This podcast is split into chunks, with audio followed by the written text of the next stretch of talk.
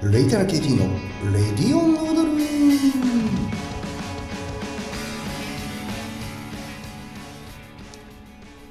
えー、皆さんこんにちは。こんばんは。おはようございます。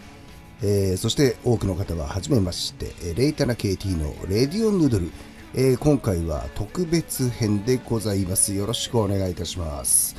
えー、っとですね、今日は国際ポッドキャストで、えー、っと日本ポッドキャスト協会プレゼンツ48時間リレー配信ということで、えー、お届けしたいと思います。改めてよろしくお願いします。まあこんなね、音で盛り上げて、えー、どうですかね、これはリアルタイムで聞いてる方は結構いらっしゃるんですかね？えー、今回この、えー、日本ポッドキャスポッドキャスト協会の、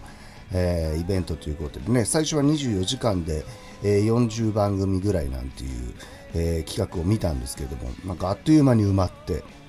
え、これはやらなきゃと思ってですね、最初の方に結構申し込んだんですけども、え、参加させていただくことになりまして、え、一応これが、えー、明けて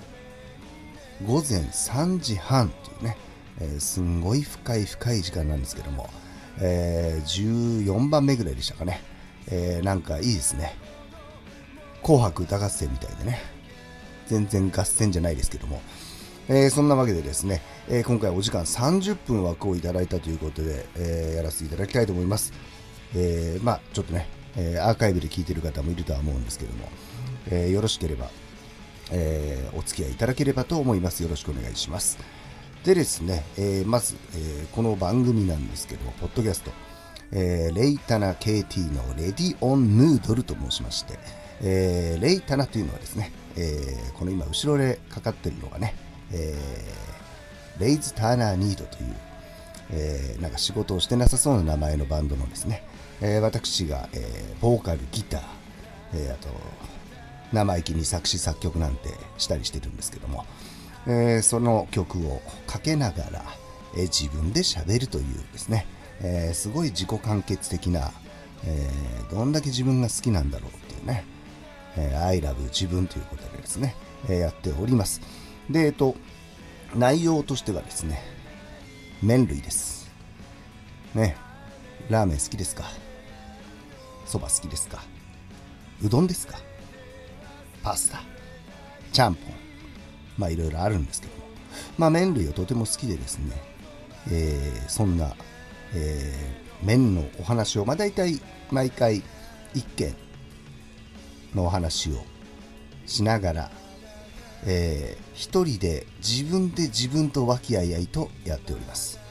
えー、まずはですね、えー、そんな感じで番組はそんなのをやって、今90、まあ、100回弱ぐらいですかね、やらせていただいております。でですね、まあこの、まあ、テーマとしては麺類皆ブラザーということで、まあ平和に行こうよと。そんなね、ラーメン派だとか蕎麦派だとかうどん派だとかね、争いはやめようと。みんな仲良くしようじゃないかと。まあ僕がラーメンだとしたらあなたはお蕎麦かもしれない。全部いいじゃないかと。いいところをね、取り上げていこうと思って、えー、やっております。そんなわけでですね、まあ、バンドの方はですね、えー、2019年ぐらいまでこう年に2回ぐらいイベントをやって、えー、知り合いのアーティストにね、出てもらったりとかして、僕なんてよりも全然活発にやってるね、人を呼んでですね、やったりしてたんですけども、2020年に6月ぐらいにまた予定してたんですが、まあ、いわゆるこのコロナがね、流行りまして、で、もともと、その時に、えっ、ー、と、まあ、その、なんだろうな、麺類のことを喋るのと同時に、まあ、そういったイベントの告知とか、まあ、出演するアーティストのね、例えばゲストで呼んだりとか、なんかそんなことできたら楽しいんじゃないかななんて思ってやろうと思ってたんですけども、イベント自体がなくなり、で、どうすっかななんて思ってたら気づいたら年が明け、で、2021年、えー、去年の5月から、えー、スタートしてやっております。で、まあいろんなね、配信先から、まあ、できるだけ多くのとこからやるようにはしてるんですけども、で、まああと自分自身もですね、えー、もうそんなに麺類ばっか食ってんのかと言われるとですね、まあその通りなんですが、あの、製麺とかもね、やっちゃったりして、もう小麦粉、そば粉大好きで、えー、自宅にはですね鋳物でできたあのあの小型の手回しの製麺機っていうのがあるんですけどもまあ一時あのタモリクラブなんかでもね紹介された、えー、製麺機が数台。であとまあよく見るパスタマシンですよね、えー、であとあのうどん屋さんで見たことないですかね？こうあの手打ちとかしてるところで最後こう包丁がなんか固定されててカコンカコンカコンって切るやつね、えー、うどんカッター。これもあります。でまあたまには手打ちもやらなきゃなということでそば切り包丁もあります。でねそんな様子もあの過去あの番組で、えー、正月かあ年越しそばを自分で、えー、その時は製粉から製粉機も持ってるんで、えー、そこからやったっていうね、えエピソード回もあるのでもしよろしければ探してみてくださいでですね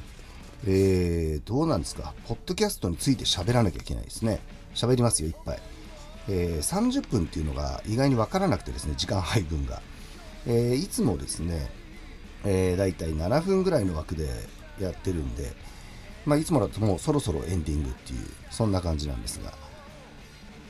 大丈夫ですかね？これ早口すぎたりしないですかね？って言っても今リアルタイムに誰もレスポンス返してくれるわけじゃないんで、まあ難しいんですが、まあ一応そんな番組をやっている人ですということですね。で、一応ラーメン、えー、っとですね、なんでこんなにそれを語ってるんだここでという話なんですが、えー、もうかれこれ、えー、そうですね、20年弱ぐらい、20年ぐらいですかね、食べたりしてて、まあ多分ラーメンだと1000、1000件、千数百件とかそんな感じなのかなと思います。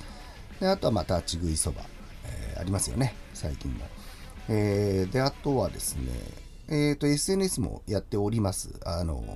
どっか、なまあ、何かしらリンク辿っていくと わかると思うんですが、えー、Twitter とか、えー、Facebook、インスタなどね。まあ、インスタはこの、ポッドキャストの番組のアカウントと、あと料理、あ料理が好きなんで、まあ、つまり食べることしかしてないってことなんですけど、えー、そのアカウントもあります。えリアルタイムに、え食べてるのとかは、まあ、大体 Twitter になると思います。まあ、KT6119 で検索すると出てきますので、えー、よろしければフォローなどをしていただけると、えー、あなたのお手元に、えー、深夜の飯テロが届くんじゃないかなと思っております。でですね、えー、昔、15年ぐらい前、ちょもうちょっと前か、2004年ぐらいから、あのちょうどあの、まあ、このね、ほら、ポッドキャストっていうもの自体も2005年からスタートしたなんて話がありますけども、えー、2004年、えー、Web2.0 なんてね、言ってる時に、えー、ブログがこうちょうど流行った時に、えー、結構早い段階で、えー、それをやってまして、えー、まあ、それで結構いろいろな、なんだろうな、ラーメン評論家の方とか、まあ、あとグルメな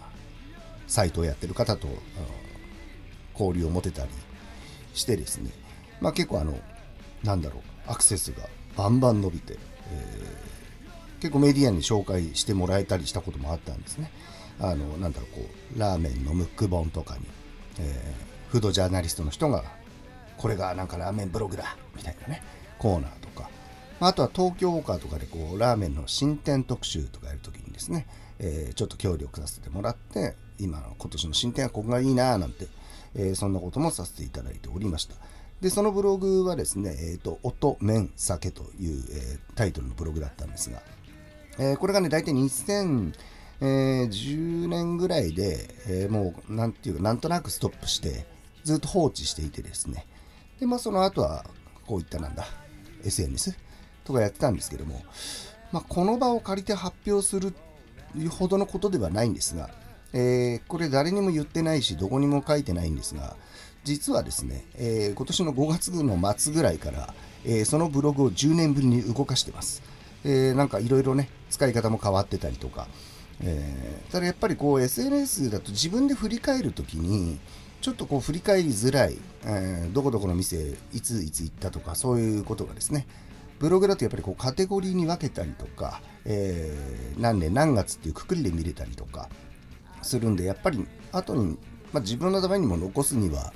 やっぱりそっちの方がいいなと思ってですね、えー、今は並行してやっておりますので、えー、グーブログで、えー、音、麺、酒と漢字で入れていただければですね、えー、すぐにネットに出てくると思うんで、えー、ぜひぜひそちらの方もですね、ちょっとチェックしていただければと思っております。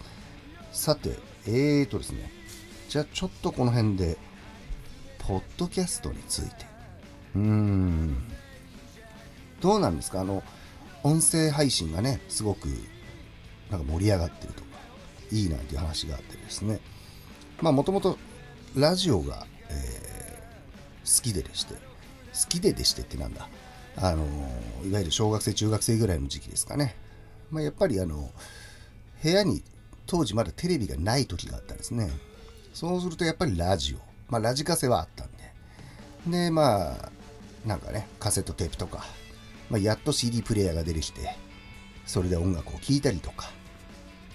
みんなダビングとか知ってますか？カセットテープのね。まあそんなことをしてですね、まあ、とは深夜放送とかねやっぱり楽しくて、えー、すごくラジオが好きだったんですね。でこうなんかラジオの変なイベントとかね一人で行っちゃったりとか中学生の時ね。なんかちょっと頭のおかしい暗い、えー、なんか暗くはなかったんですけどなんかこう何なんですかね。ラジオのあと本とかねラジオのコーナーが本になったりとかそういうのを買ったりとかしてました。でですねその集大成じゃないですけどえー、あの日本放送であの三宅裕司の「ヤングパラダイス」っていうね番組が、えー、当時あったんですけどもそれにあると「土管クイズ」っていうコーナーがあってですねこれ知ってる人いるのかな、まあ、年代的には多分現在40代以上じゃないと分かんないと思うんですが、えー、その「土管クイズ」というコーナーにですね中学3年の KT 少年は出まして、えー、なんとですね見事8000円と T シャツを獲得したっていう、えーまあ、そんなエピソードがあとはね当時あの電力って知ってます？電力。電話リクエストね。あのベスト10番組みたいなのラジオでいっぱいあってそれであの一生懸命電話をするわけですよ。今考えると何のためにしてんのかなっていうね話中になったり繋がんなかったりするのにそれを日曜日とかに一生懸命電話をするわけですよ。で当時ね氷室京介さんがソロデビューシングル「エンジェル」その時に私 KT 少年がね電話をしたわけですよ。それをリクエストしますと。ね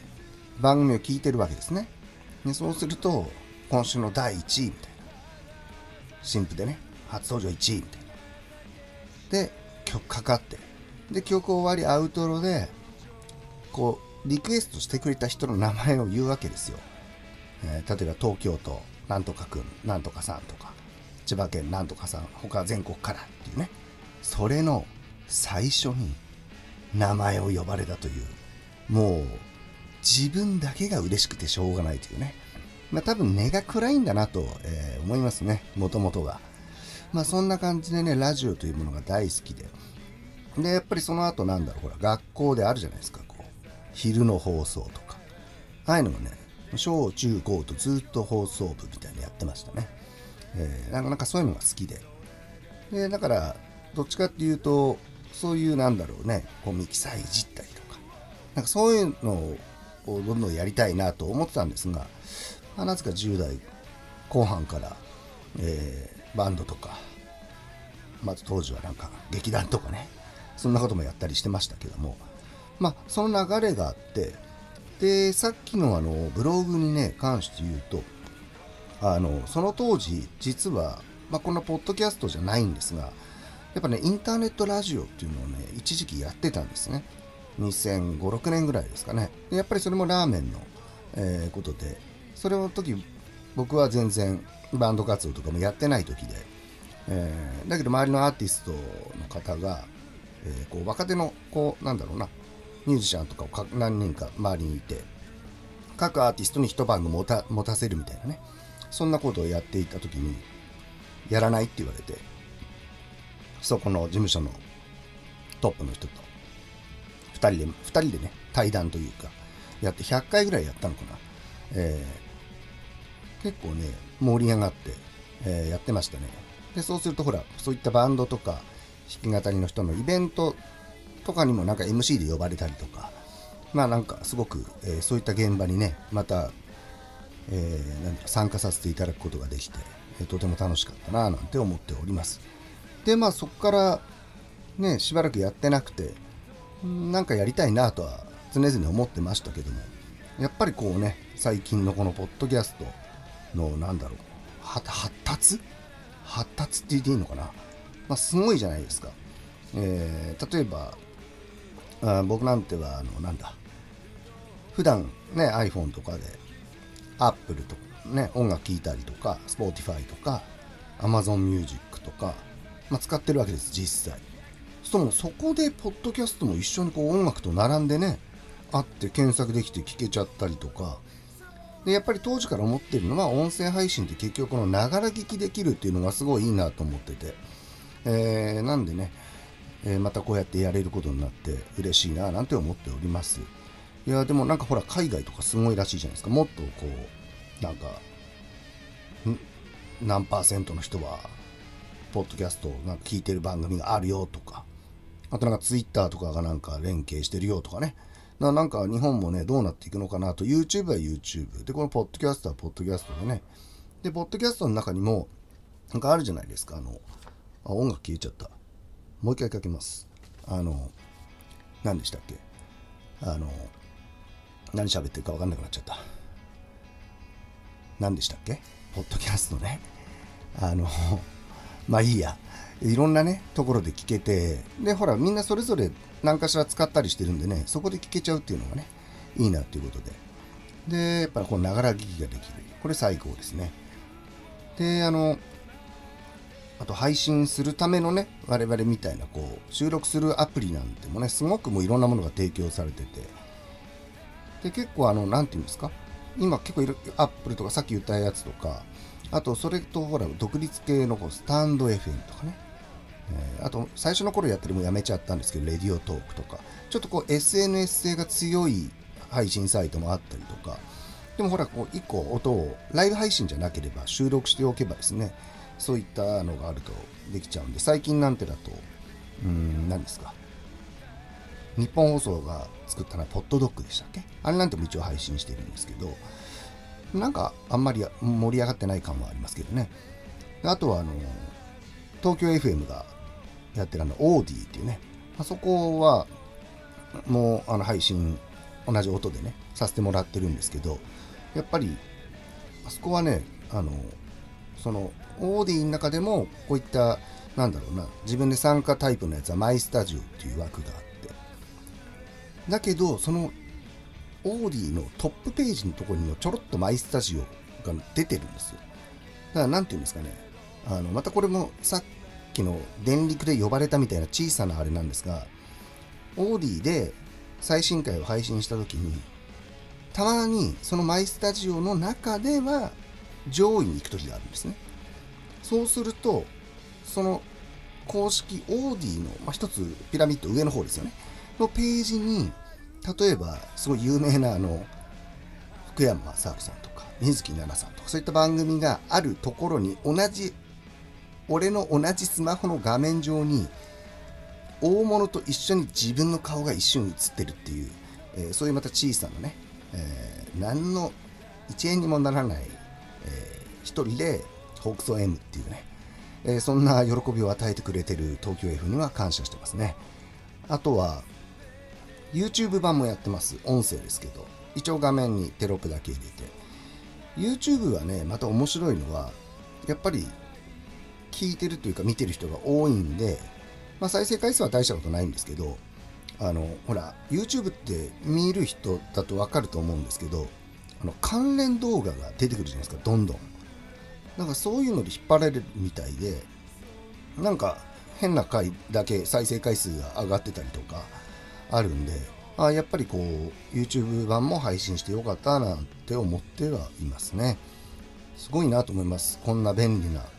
全然お金もかからずね、えー、ちょろちょろっと機材があれば。まあ、スマホ一つでもね、実際できるわけで、僕はちょっとこうやって自分のバンドの曲とかを後ろでかけたいなとか、ちょっとエフェクトかけたいなとかあったんで、ちょろっとだけね、こじんまりとなるべく場所を取らないように、えー、最初の時はね、なんかもっとシンプルな機材でやってたんですけど、ちょっとだけ良くしました。でね、そういえば、こう、この音楽かけるって、これまあ自分で自分の曲で、これジャスラックとかも関係ないんで OK ですけど、結構いろんな音声配信のね、あの、サイトに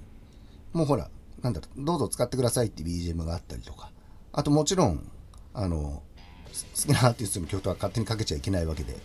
えー、その辺の注意喚起がなされたりするんですが、そういう、まあ、いろんな、ほら、まあ、YouTube とかもそうですけどね、あの、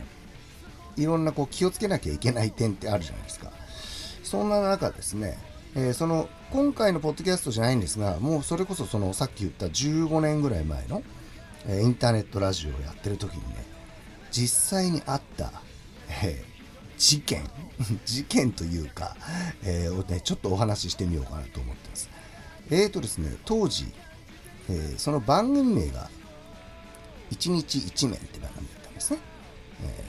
まあ、ラーメンですからね。で、まあ、普通にやってたわけですよ。でも、この今のやってるポッドキャストなんてよりももっと閉鎖的というか、まあ、その、知り合い、そこに他の番組やってるアーティストが聞いてたりとか、あまた僕の、まあ、ブログの読者が聞いてたりとか、まあ、かなり少ない範囲でやってたはずなんですが、でもやっぱインターネット社会、まあ、見つ、なんだろうな、やっぱいろんな人がどっかのきっかけで見たり聞いたりするわけですよ。そしたらですね、その音楽事務所にですね、なんと、内容証明が来たんですね。びっくりしませんか？これ。まあ普通そうか。でも番組とかやってもみんな住所出てないから、メールが来るのかな。その時はね、ちゃんとそういった事務所のイベント会社のページがあったんで、いきなり内容証明が来てですね、その中身が、えー、どこだっけな？まあ、日本のどっかですけど、製粉会社？で、ほら、製粉会社とか製麺会社とかってこう、ほら、乾麺とか売ったりするじゃないですか。まあ、どうしても僕が大好きなね、会社ですよ、そういうのはね。そこから来証明が来て、なんだと思ったら、その1日1麺っていう、まあ、つい使ってしまう人、まあ、ネット今でも使う人よくいますけど、その言葉をですね、その会社が商標登録してるんですよ。怖いですよ、商標登録というのは。でですね、まあ、あの商標登録って、まあ、これはあの、えー、身近な便利心でも聞いた、まあ、いないと思いますけど、その、なんていうんですかね、適用範囲があるわけですよ。だからまあ、同じような、例えば食品でね、とかそこはその、まあ、商標取って、確かにホームページ見るといっぱい書いてるんですよ。1日1面って。ただ、こんなね、マイナーなインターネットラジオで、タイトルで使ってるだけで、来るんだと。もう逆にそんな扱いをしてくれてありがとうということでですね。えー、まあ別にびっくりはしましたけど、えー、まあ、帰りゃいいかということで。でですね、えー、結局は別に何の返信もせず、えー、1日1面というタイトルをですね、えー、1日2面弱というね、タイトルに変えたということで終わったというね。まあ実際その頃、だいたい月に55杯ぐらいラーメン食べてたんですよ、外で。だもう1日1面じゃねえじゃんって言われてたんです、確かに。なので、えー、まあそんな感じで変えてですね。逆になんかそっち変えてからの方が、なんか変えたエピソードも含めて盛り上がったっていうね。でもまあそんなこともあるんで、本当まあこうやって喋ってる会話とかだとあれですけど、例えば皆さんの番組タイトルとか、えー、あと今だとね、結構いろんなそこから派生してグッズを作ったりとかあるじゃないですか。そうするとね、あのどっから、えー、来るか分かりませんから、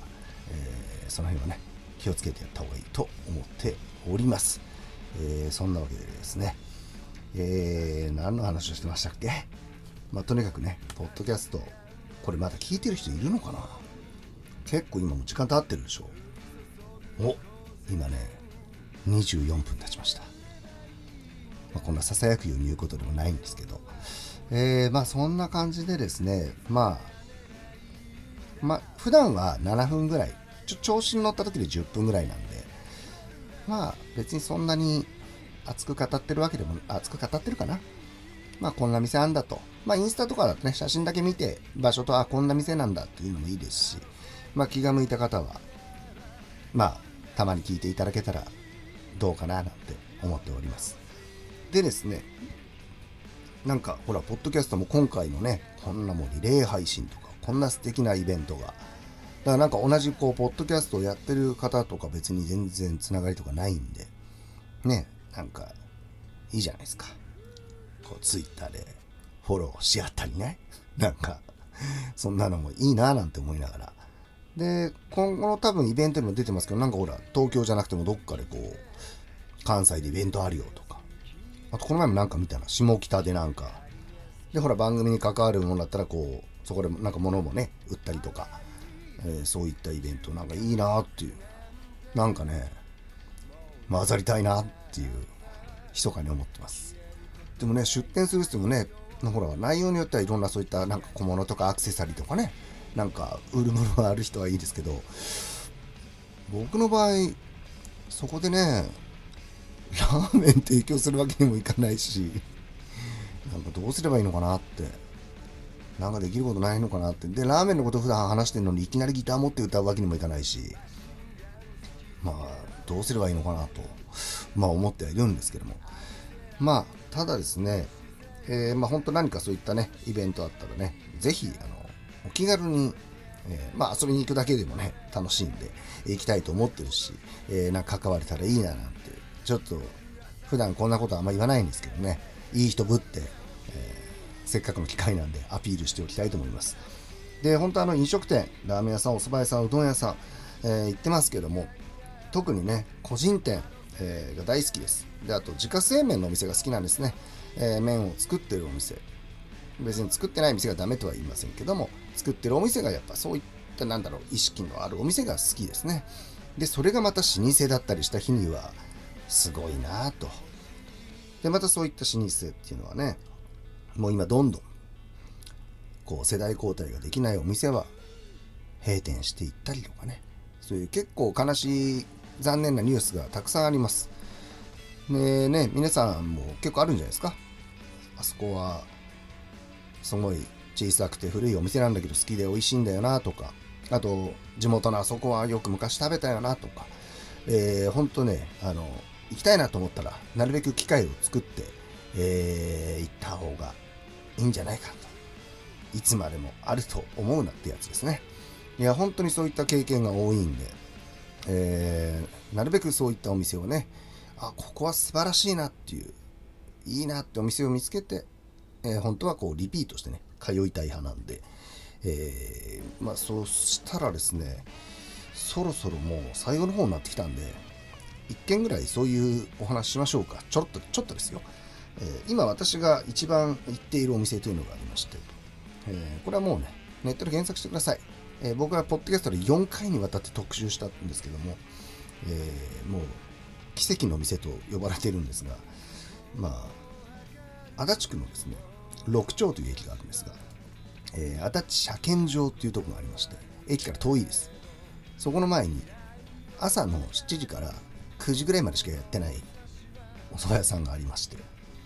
だけど毎日行列です。えーまあ、立ち食いそばではないですね、座れるね。ただもうこの神田の有名なね、お蕎麦屋さんに修行した、え、ご主人と奥さんが2人でやってるんですが、